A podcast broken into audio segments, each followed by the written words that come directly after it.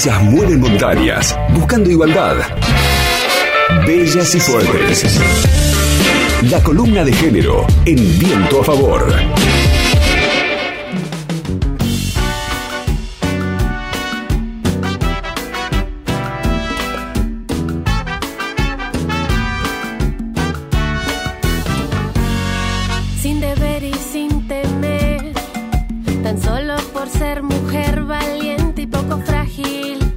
Bueno, hoy vamos a hablar del dispositivo de atención a varones que funciona aquí en la provincia de Neuquén. Este es uno de los pocos dispositivos del país que tiene como objetivo atender la demanda de varones que ejercieron violencia, en su mayoría que fueron denunciados en la justicia, intentar modificar justamente las prácticas de estos varones de forma interdisciplinaria para que éstas no se repitan en el tiempo y se pueda revertir justamente las actitudes de violencia. En Neuquén este es un dispositivo que funciona hace relativamente poco tiempo, hace dos años, desde el 2018 que existe y ya han transitado por allí casi 400 varones que requirieron asistencia. Y en este año tan particular, con una pandemia de coronavirus que se sostuvo durante prácticamente todo el año, este dispositivo por supuesto que no fue ajeno a ella y también el contexto mundial, nacional y local aquí en Neuquén incidió de forma particular en el dispositivo de atención a varones. ¿De qué forma incidió? Bueno, en este caso con un incremento exponencial en la demanda al punto de que por primera vez desde su funcionamiento hay una lista de espera que empezó a incrementarse desde mediados de año, desde agosto más o menos que se empezó a incrementar muchísimo la demanda del dispositivo y hoy actualmente la lista de espera tiene 30 varones. En relación con esto, hablamos con uno de los referentes del dispositivo de atención a varones de Neuquén, con Mauro Andrade, y esto nos decía. Sí, digamos, lo que ha sucedido es que ha habido un incremento muy interesante de las situaciones, de las situaciones que entraban en el Poder Judicial, según el propio Juan Pablo Durán, se judicializaban alrededor del 15 o 20%, y hoy en el medio de la del aislamiento, el nivel de judicialización de las situaciones llega hasta el 95%, o sea, el incremento es altísimo. No todas esas situaciones llegan al dispositivo, hay muchas que sí empezaron a llegar y eso hace que tengamos hoy, digamos, una demanda mucho más alta de, de atención. No, hay un incremento a partir de agosto que es muy notorio, que es donde nosotros empezamos a no poder contener la demanda, se arma una lista de espera que hasta el momento no podemos disminuirla. Eh, tenemos en la actualidad 30 varones que están en situación de espera porque primero que hemos perdido recursos humanos y no hemos podido recuperar, no tenemos todavía novedades de, que se incluya nuevo personal por lo cual estamos trabajando, digamos, con un 80% de capacidad eh, y frente a eso, digamos, tenemos estas 30 personas que todavía no hemos podido siquiera tener un contacto telefónico. Escuchamos a Mauro Andrade, co-coordinador del dispositivo de atención a varones. Y él nos decía, bueno, este notable incremento de la demanda que se empezó a registrar desde agosto de este año tiene dos motivos principales.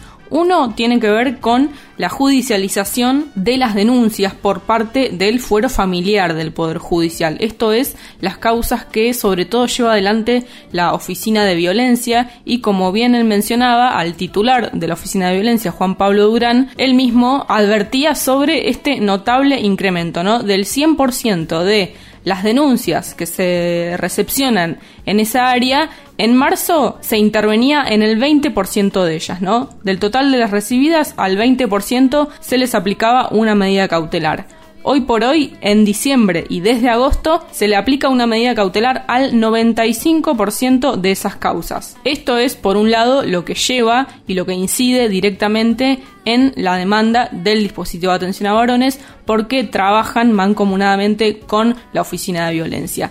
Pero la otra causa del problema que hay hoy por hoy tiene que ver con la falta de personal porque, como decía Mauro Andrade, están trabajando con el 80% del personal. Hoy por hoy faltan tres profesionales, es decir que ante el incremento de la demanda se suma además un problema que es la falta de personal. Actualmente son ocho las profesionales que intervienen y están a la espera del ingreso de tres personas más que por el momento no van a ingresar. Y actualmente tenemos tres duplas psicosociales que están en el área de adultos, tres psicólogas y tres trabajadoras sociales, y este, una dupla que atiende a adolescentes y jóvenes de 16 a 27 años, compuesta por una psicóloga y eh, una socióloga. Estamos a la espera del, ingreso de dos trabajadoras sociales y una psicóloga. Octubre que iniciamos las gestiones estamos aún a la espera. Y esta pérdida de recursos humanos se da ahora este, a, a principios de octubre y en esto digamos claramente las oportunidades laborales empiezan a aparecer en otros sectores, ¿no? que tienen una mejor remuneración o tienen un, tipo de tarea mucho más, más rentable. Creo que en, ese sentido, digamos, hay varios factores, ¿no? Por un lado, la situación de estabilidad laboral. Acá, digamos, claramente nosotros tenemos una situación donde todavía no tenemos convenio colectivo y al no tener convenio, las plantas son plantas políticas. La situación de estabilidad del trabajador o trabajadora condiciona mucho. Y la lista de espera ya tenemos varones que llevan más de 60 días esperando. Y esto, digamos, se va a ir acrecentando este, porque todavía no tenemos vías de resolución, por lo menos pronto, ¿no? Escuchamos entonces a Mauro Andrade, uno de los referentes del dispositivo de atención a varones, nos relataba la grave situación que atraviesan hoy por hoy por la falta de personal sumada a el incremento, el exponencial incremento en la demanda que se dio particularmente este año. Y claramente esta es una situación grave que preocupa hacia adentro del dispositivo porque en definitiva cuando no se están abordando las situaciones de violencia con estos varones que requieren asistencia, la contracara es que están en riesgo las mujeres, ¿no? Hay muchas situaciones, y Mauro lo relataba, que pertenecen al denominado código A, es decir, situaciones de un grave riesgo en el que si no se corta el vínculo y si no se corta ese círculo de la violencia, efectivamente la violencia puede pasar a grados mayores y la que va a terminar más expuesta y con mayores riesgos es la mujer. Esto nos decía Mauro Andrade. Nuestra preocupación tiene que ver con que se van acumulando situaciones. Nosotros hace un mes teníamos 24 y hoy tenemos 30 adultos de distintas situaciones. Tenemos varias de código A, de varones donde hay riesgo inminente y no podemos llamarlo, no podemos hacer un tipo de intervención porque no tenemos con qué acuerpar esa intervención. No, no hay personal para poder hacer eh, esa intervención. Primero, pone ahí en tensión el sistema de protección, eh, porque se supone, digamos, que una mujer va y denuncia eh, el Poder Judicial toma nota de esto, saca medidas cautelares y dentro de esas medidas cautelares está la de que el varón sea escuchado en el dispositivo de atención a varones, se dispone todo eso y la mujer está esperando que ese varón de mínima sea contactado por alguien del dispositivo y eso no está sucediendo. Sea, y el sistema de protección se rompe, porque ese varón nadie lo está, nadie lo está contactando, y ahí es, es todo un problema. Escuchamos al co-coordinador del dispositivo de atención a varones, Mauro Andrade, y también nos contaba él cuál es el efecto concreto que genera en las mujeres esta falta de atención y por qué es necesaria la intervención y la respuesta rápida del Estado, ¿no? Algo que actualmente no se está garantizando. Lo importante de intervenir en el ciclo de la violencia es poder cortar, digamos, poder armar algún tipo de ruptura en ese ciclo. Entonces, en el momento en que la mujer pide ayuda es cuando más es fortalecido tenemos que estar para poder acompañar ese proceso. Cuando nosotros como Estado no podemos dar esa respuesta, aparece eh, no solo la decepción, sino aparece esto de, bueno, ¿cómo voy a hacer ahora frente a esto? y muchas veces resulta que la forma de resolver el asunto es, bueno, vuelvo con el varón. Eh, es un callejón sin salida. Por eso es tan importante, digamos, que eh, la intervención del Estado sea fuerte y pueda, digamos, establecer una figura de corte, para que realmente la ley, más allá, digamos, de la ley legal, la ley aparezca en, en la vida de las personas como un límite, que el varón sepa que alguien lo puede ayudar y que el varón sepa de que puede cambiar este, su eh, forma de relacionar. Si estas tres cosas no están hoy sucediendo, se agrava la situación, se complejiza la situación y después volver a intervenir, volver a decirle a esa mujer que denuncie, volver a decirle mm.